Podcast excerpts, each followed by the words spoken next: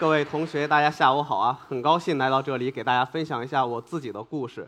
其实我自己是一个非常害怕昆虫的人，从小我害怕昆虫，但是慢慢的，当我学习之后，我从一个害怕昆虫的人变成一位喜喜欢昆虫的人，最后开始研究昆虫，并且发现了一些新的物种。所以今天我想给大家分享一下我自己的一些经历。既然提到昆虫，我们对它的特征可以概括为四个数字：一二三加三。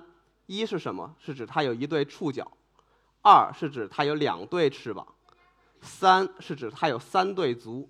然后加三是什么意思？是它的整个身体分为头部、胸部和腹部三个部分。所以满足这个特征条件的小动物，我们就可以把它归纳为昆虫。所以说到这里，大家可以想一想：蜘蛛是不是昆虫？对吧？蜈蚣是不是昆虫？不是。所以很好，大家根据这么简单的几个数字。就可以把我们身边的一些小动物究竟是不是昆虫给判断出来。前方高能啊！啊，这是这是这是我的一个同行，国外的一个摄影师，收集了各种各样的毛毛虫，他按不同的颜色给它们划分出来。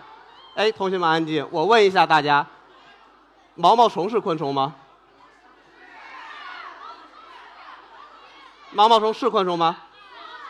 它好像它好像没有没有触角，也没有翅膀，然后腿还有很多条的样子，也看不出来它身体的头部、胸部、腹部的样子。那它是不是昆虫呢？对了，答案是肯定的。毛毛虫，毛毛虫它也是一种昆虫，它只不过是蝴蝶或者蛾子的幼虫时态。像这种幼虫和成虫，毛毛虫和蝴蝶。这种状态完全不同的昆虫，我们称它为全变态类昆虫，它是完全转变的一种状态的。所以我们刚才提到的“一二三加三”这个概念，只适用于昆虫的成虫，对这些毛毛虫啊，对一些昆虫的幼虫来说，它这个概念是不适用的。同学们记住这一点啊。好，现在下一个问题，大家害怕昆虫吗？有有说害怕的，有说不害怕的。说害怕的没关系啊。黄老师在这个时候也是在你们这么大看到虫子躲十米远，然后说不害怕的，你们比我厉厉害。我是到十十八岁上大学的时候，当我系统的学习了普通昆虫学这门课程之后，我才慢慢的不害怕昆虫。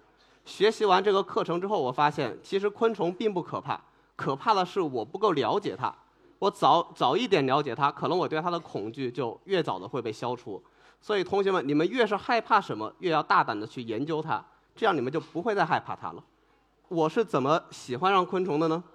大家可以看，这都是我在野外科考的时候拍到的一些真实的照片。对，这些都是它原本的色彩，我在后期没有经过任何 PS 处理的。像最旁边的那一只是吃粪便的屎壳郎，但它也是有这种漂亮的金属光泽。然后像中间的有象甲，有美丽的布甲，它们都是绽放着一种金属的光泽，还有镜甲和三锥象，所以大自然里的昆虫，它们很多都是五颜六色，非常漂亮。接着看下面这一组，这是我在野外在婆罗洲科考的时候看到的一些单爪赛金龟。大家有的爸爸妈妈用苹果手机的，什么土豪金、玫瑰金，你们看这大自然的色彩。其实有时候比我们人为的色彩是更加漂亮和鲜艳的，所以我们人类可以从大自然学到很多，比如说色彩的搭配或者一些结构的变化。然后还有的昆虫，它们威猛霸气。现在展示的是几类锹甲，它锹甲在日本民间是非常流行的一种观赏性甲虫。大家看下面这个图，在中世纪很多日本武士头盔上，它这个头盔上的犄角还有一些那种形状。都是模仿这种锹甲的上颚的形状，显示它的威猛霸气。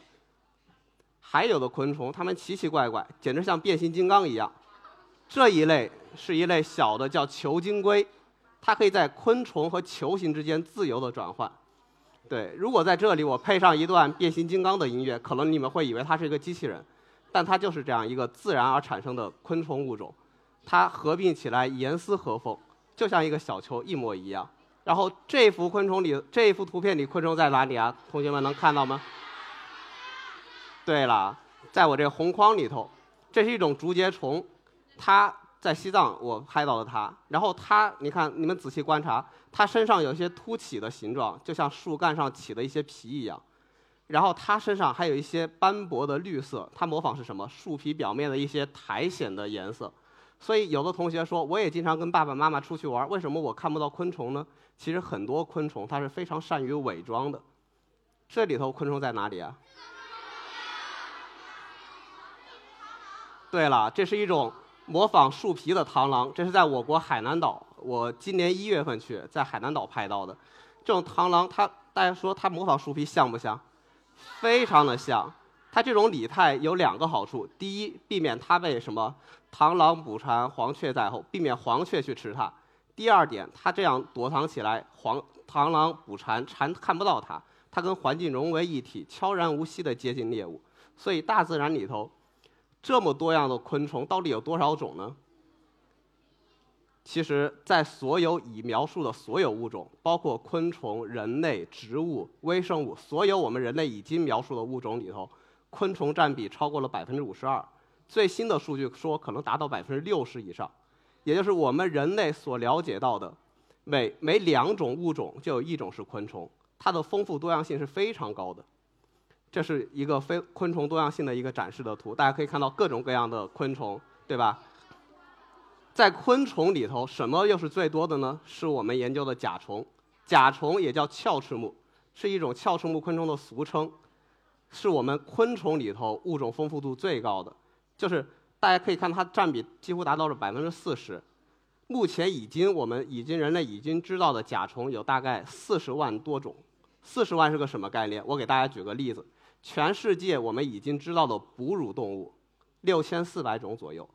全世界所有的鸟类加起来八千到九千种，大家可以看到，就仅仅跟甲虫比，它都不是一个数量级的概念。所以，这是一个欧洲的一个科学家，他收集和拍摄的各种甲虫的图片。我在读书的时候，我的老师经常告诉我，每天学习一点新的知识。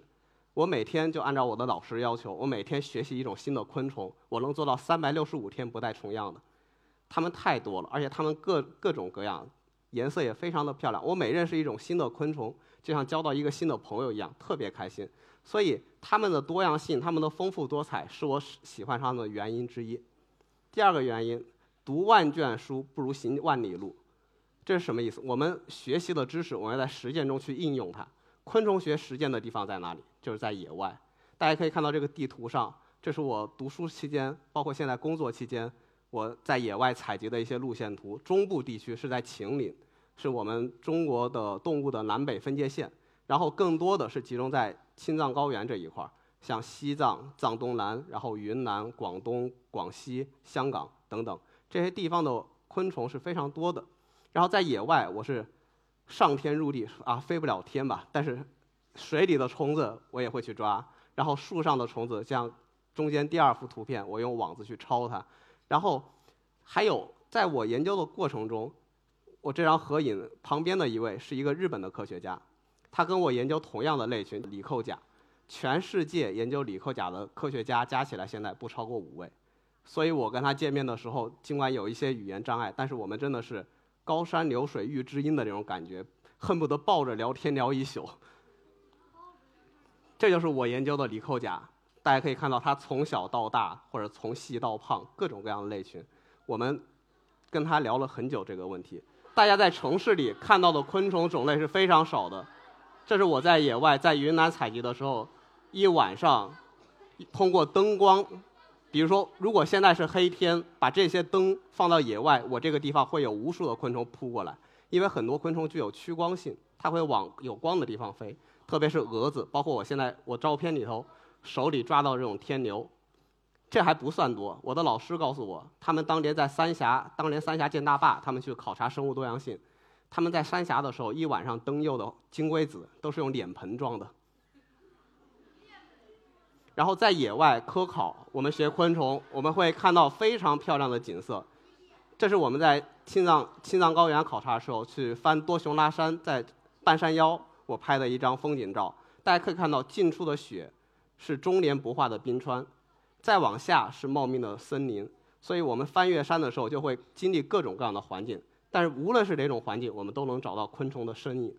然后右边这个图就是晚上登幼的时候，这号称是中国最大的一类蛾子，叫乌桕大蚕蛾。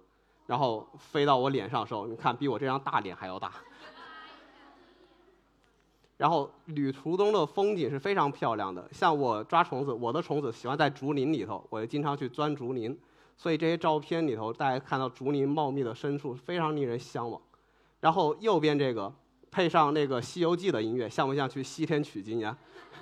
但我们不是去取经的，这是我们动物所金牌采集队长梁宏斌老师的背影，我跟他一起去采集。我们不是去西天取经，我们是在西藏取虫。所以顺便再给大家透露一个小秘密：我们中科院动物所每年都有运动会，像我们研究昆虫的，基本上在运动会的排名都是数一数二的，因为我们经常出野外，能够强身健体。对比那些在实验室的老师，我们身体还是要强壮一点的。然后我喜欢上昆虫的第三个原因，就是每当我们有新的发现，第一个发现昆虫新种的这个科学家，他有享有这个物种的命名权。昆虫的命名，包括动物的命名，是一个非常复杂的体系。我在这里就不跟大家讲了，因为是有一个国际公认的叫《动物命名法规》的一个规矩。但是我们在这个法规内，我们可以用很多不同的东西去命名一个物种。比如说，这是我发表的一个新种，那个白色的第一个第一个呃英文字母，它第一个英文它是它的署名，第二个微微大家能拼出来吧？是个汉语拼音。他是我的一个好朋友，也是我们昆虫圈里头一个德高望重的老前辈的名字。我以他的名名，以他的名字来命名这个新种，表示我对他的尊重。然后黄，这是我的姓。所以这个物种只要存在，我要经过一一百年、两百年、三百年以后，三百年后我可能不在了，别的科学家再见到这个昆虫，他会看到我的名字，会看到我命名的这个物种。然后能把自己的名字留在科学这个汪洋之中，我觉得是一个非常荣幸的事情，而且你还要经历时间的考验。所以以上以上这三点是我从一个害怕昆虫到喜欢昆虫的一个原因。那么刚才提到了昆虫命名，我们接下来谈一谈什么是昆虫分类学。分类学是对所有的生物体进行命名、描述和分类的一门科学，它涵盖了世界上所有的生物。比如说，如果是研究昆虫的，就是昆虫分类学。研究微生物的是微生物分类学，还有植物分类学等等。分类学这个学科难不难？其实不难。同学们，你们每天都在进行分类，你们想想，你们根据你们同学们的相貌特征，对吧？你们能分辨你左边的是谁，右边的是谁？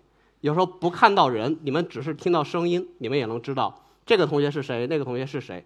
所以我们人从一出生开始就在进行分类，所以大家都是有做分类的潜力的啊，同学们。但是分类学难不难？分类其实刚才我提到的是区分，分类还有一个非常重要的应用，它是要归类。分是区分，类是归类。我们动物界，整个科学界有一套专门的一个分类体系，从大到小就是界门纲目科属种。比如说我们人来说，我们在动物界的地位是什么？动物界脊索动物门、哺乳纲、灵长目、人科人属智人种。这是我们在科学中的定位，所以我们每发现一个新物种，我们就要给它一个定位。这特别像是我们一个用地图进行搜索的过程。比如说，我给您一个地名，就像右边这样，大家都是从大往小一级级的检索，最后找到这组建筑物。这是我们分类学跟它很像，是一个对一个生物进行定位和一个区分的过程。然后，比如说右边这个亚洲中国北京市朝阳区北辰西路一号院五号。我们通过这个定位就能找到这个建筑物，而且我们还能大概知道这个一号院有五号，肯定也有一号、二号、三号和四号，对不对？说明这几个建筑挨得比较近。我们分类上也是，在一个属底下的几个种，它都是亲缘关系比较近的，我们叫它姐妹兄弟啊，这些我们把它归在一起。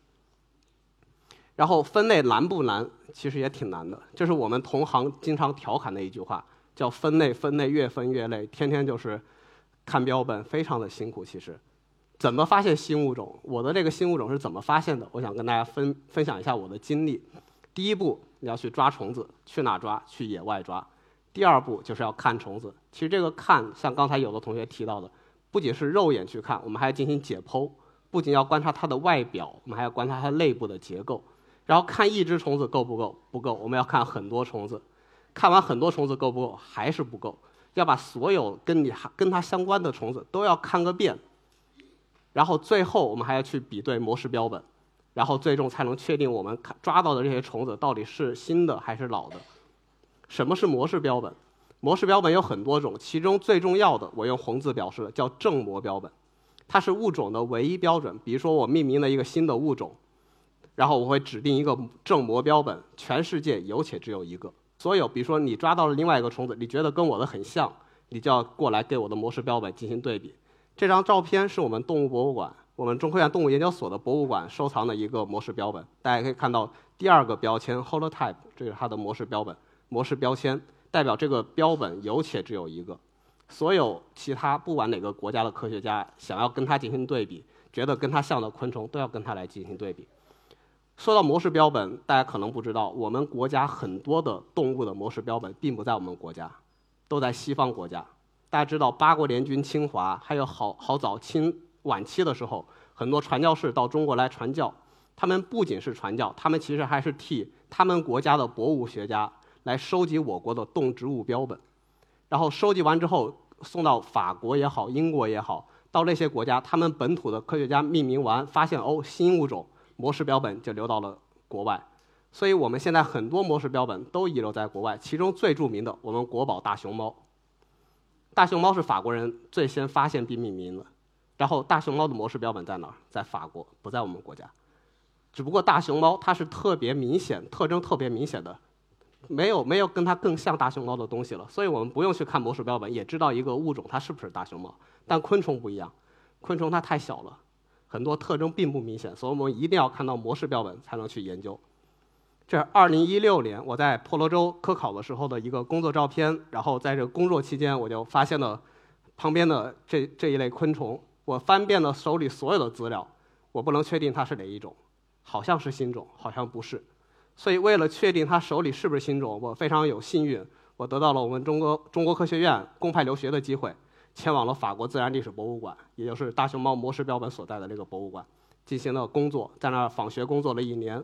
期间，我也走访了欧洲的很多其他的有关我们国家标本啊、模式标本收藏的一些博物馆，像意大利的热亚纳大英自然历史博物馆、剑桥大学动物博物馆等等，德国的德累斯顿，还有德国柏林昆虫研究所。这就体现到我们研究昆虫分类的时候，我们叫看标本。这是法国自然历史博物馆的标本盒，就一张 A4 纸大小大概。然后大家可以看这封皮都非常的老。我去的时候，馆员跟我说黄。这批标本盒四十年没人动过了，上面一层厚厚的灰。上一个研究这个的科学家去世之后，这一批标本四十年没人动过。所以，当我打开这个标本盒的一刹那，我就觉得有种历史责任感在肩肩膀上。大家可以看到里头红色的标签，就是刚才我提到的模式标本系列。然后其中有一位是一九三三年我们中国的一个女性科学家，叫谢运珍，她是我们创始人，我们组创始人陈世香院士的夫人。一九三三年，在这个年代远渡重洋到法国求学，然后研究的李寇甲，就是也是跟我一样的类群。然后当时发表的模式标本，现在也在巴黎自然历史博物馆。当我看到他的标签，我那时候非常的感动。然后这也是在在意大利看标本标本馆的一些工作照。其实我们看标本非常的枯燥，就有时候而且时间也过得非常快。像我们老前辈经常开玩笑说，我们看标本啊，真是。一根笔、一包烟、一盒标本看一天，就是这样的一个过程。每一号标本都要仔细看，为什么？我们要记录它的体长、体宽、颜色，还有它的采集信息，在哪采的，哪个人采的，哪一年采的。知道这些之后，我们就可以，哎，我们比如说去复原它的一些科考活动。他五月份去，我们也五月份去，去到比如说去到朝阳区，我们也去朝阳区，看能不能采到一模一样的虫子。这是在大英历史博物馆的一些工作照片。其实我们在博物馆工作有一个非常好的一个优势，就是我们通过我们工作证，我们能比所有的游客提前进入博物馆。大家有尝试过一个人在空无一人的博物馆里头随便去游览、随便去看标本、看各种藏品的经历吗？我有过，就在大英自然历史博物馆。然后我其实既兴奋又有点害怕，总感觉这标本要活过来一样。对，这也是在大英标本馆看的一些标本，大家可以看到，都是一盒一盒、一个一个看了无数的标本。然后这是在剑桥大学自然历史博物馆看标本。其实在这儿看标本挺有意思，就是我去的时候刚好他们那儿他们那儿在做电路检修，他们的访客室我是用不了，我只能在标本馆看。但他们标本馆为了节约，他们是一个触控的灯光系统，就是有人从那个门过来的时候，它灯会亮五分钟。所以我那天在那儿看标本，每隔五分钟我要走到那门去，把灯光触发一下，我再回来看标本。那一天把我累得够呛了，这是。这是剑桥大学零星的一些标本，但都是模式标本，非常的重要。所以我在欧洲比对完跟这个种特别相似的其他的十一个种，这个属一共十一个种的标本之后，哦，我确定了我手里这个就是从来没有被人类发现和记载过的新物种，然后把它写成论文，投到了国际的一些期刊上，也得到了国际同行的肯定。所以有的同学可能就好奇，既然模式标本这么重要，为什么你要看那么多的标本呀？你就看一个正模标本不就好了吗？其实，其实我们看标本要看哪些？我们要看哪些特征是物种之间的区别，就是我有你没有的特征。比如说人跟猴子，我没有尾巴，你有尾巴，这是一个非常简单的比喻啊。当然，实际情况会比这复杂的多。然后还有我们要看哪些特征是种类，种类的区别。比如说我们人类来说，有高有矮，有胖有瘦，我们不能说两米以上的就不是人类，对吧？所以我们在昆虫界一样，没有一个物种是不产生变异的，物种时刻在变。所以我们看大量的标本的，看大量的标本的目的是为了把它的变异区间，就它哪个范围内我们都能感靠呃都能确定是这一个物种。大家看这一张照片，你们觉得是一个种还是几个种？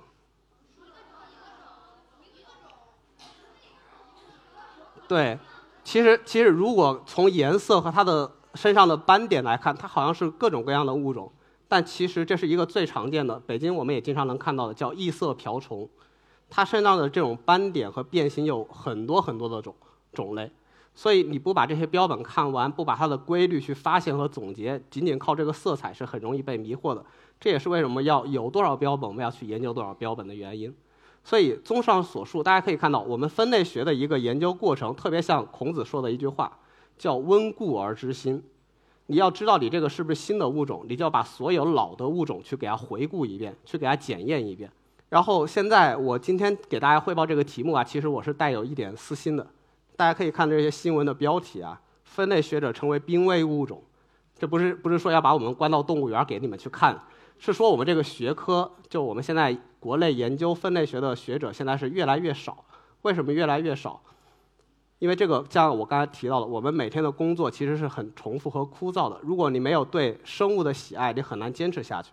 然后，另外，生命科学，大家知道，我们现在国家有很多卡脖子的技术，现在我们要大力发展卡脖子技术，所以人才倾斜会有一点倾斜。但是，我们分类学是一个非常基础的科学，它是生态学、功能形态学、仿生学等等的基础。另外，大家都说我们伟大的祖国地大物博。但是我们祖国到底有多少种昆虫？